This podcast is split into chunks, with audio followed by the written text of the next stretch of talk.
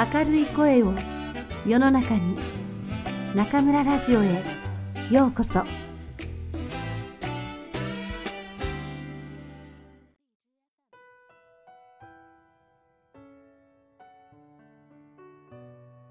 自分らしさはいらない。松浦弥太郎。心で考えるためのエンジン。心で考えて暮らす。心で考えて働く。心で考えて人と接する。それが今の僕にとっての自分プロジェクトで、日々心で考えています。例えば僕は紙の世界にいるとき、どうしたら人は喜んでくれるか、どうしたら人が信用してくれるか、一生懸命に心で考えて文章を書いていました。一番大切なのは真心を込めて正直に綴る内容ですが、相手にとっての見え方についても心で考え抜いていました。その一つの表れが漢字とひらがなのバランス。縦書きがほとんどの紙の世界で読む人が心地よくて気持ちよくて、ああ素敵だなと思えるバランスは漢字が4、ひらがなが6くらい、そう思って文章を書いていました。もしも僕が頭で考えていたのなら、これをどこに行っても当てはめて、絶対のルールにしたことでしょう。ウェブの世界でも漢字が4、ひらがなが6、これが絶対に正しい割合だと決めつけ、同じやり方を押し通していたと思います。しかし、心で考えれば、そんなはずはないのです。実際のところ、心をゼロにし、プライドを捨て、スマホを見る人の立場になって、心で考えたとき、漢字とひらがなの割合は変わりました。漢字が3、ひらがなが7くらいと、ぐんとひらがなが増えたのです。移動しながら読むには、漢字って見づらいからひらがなをもっと多く。一行の息が長い文章よりも短い文章で書いていく方が読んでいて疲れない。5回もスクロールしないと結論にたどり着けない話はくたびれてしまう。もっとコンパクトにまとめよう。こんな具合に心で考えて調整していきました。横書きになり、スマホの画面をスクロールして読む人にとっての快適さとは何か。その答えを心で考えると、文章の書き方が以前とは違ってきたということです。結論は違っても、どちらも僕の心を働かせて意思決定した末に生まれた方法論です。松浦さんの文体、なんか変わったみたい。松浦さんでもこんな文章を書くんですか？いささか違和感を抱いて、そう言われることも稀にありますが、僕にとってはどうでもいい話です。文筆家としてのこだわりなどありません。読む人が移動しながら読んでいて気持ちいいと感じてくれること、文章を読んで何かを感じ取ってくれることが大切で、松浦弥太郎らしかろうとらしくなかろうと、どうでもいいのです。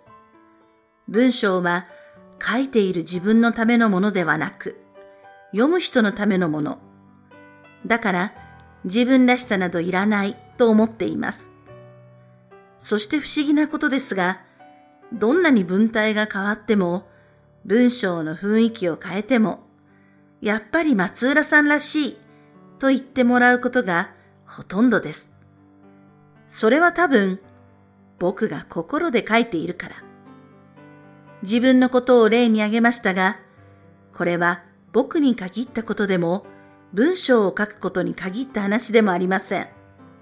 心を使っている以上は、何をやっても、どんな形になっても、その人らしさはちゃんとそこに表現されます。心を使えば、自分の表現が広がるし、自分の幅も可能性も広がると言えそうです。感受性と想像力と愛情を、この三つがエンジンとなって心は働く。僕はそう思っています。自分について思いを巡らせ、心を内向きに働かせても自己愛が膨らむだけです。そこに喜びがあったとしても自己満足という小さなものです。しかし、相手について、世の中について思いを巡らせ、心を外に向かって働きかけていくことで、人とつながれば、相手が感動してくれます。感動し、相手も心で考えるようになります。すると、そこから生まれた何かが、いずれ自分に返ってきますし、世の中全体を少し良くしてくれます。外に向かって心を働かせるためには、周りの様子や相手の気持ちを察する感受性が大切です。あ、こんな変化がある。この人は今、こんなことに困っている。きめ細かに心で見抜く感受性を研ぎ澄ましましょう。さらに、感受性だけではなく、想像力も必要です。こんな変化が起きたら、世の中はどう変わるか。どうしたら、この人の困りごとが解決するか。嬉しくなるか。ありありと想像力を働かせなければ、行動することはできません。そして、僕たちは預言者でも科学者でもないのですから、冷静に観察しているだけでなく、根っこには愛情が必要です。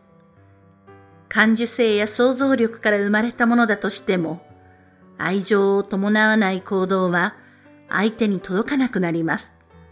また、卵と鶏の関係のような話ですが、愛情がなければ感受性も想像力も働かないものです。さあ、どうでしょう？心で考える世界とはどんなものか伝わったでしょうか？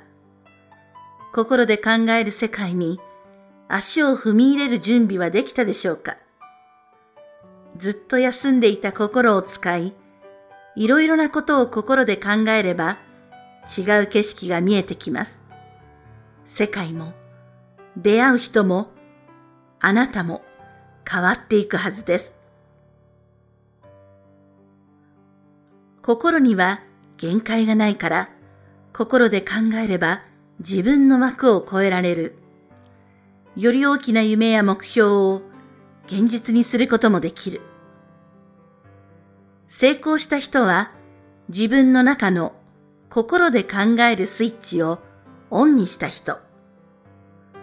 自分のメモリを一旦ゼロにしないと新しい発見はできない。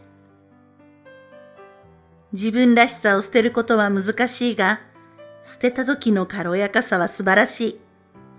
心が解放され、伸びやかに心で考えられるようになる。正しい道を選びたいなら、意図的に心で考えて意思決定をすること。感受性と想像力と愛情。この三つがエンジンとなって、心は働く。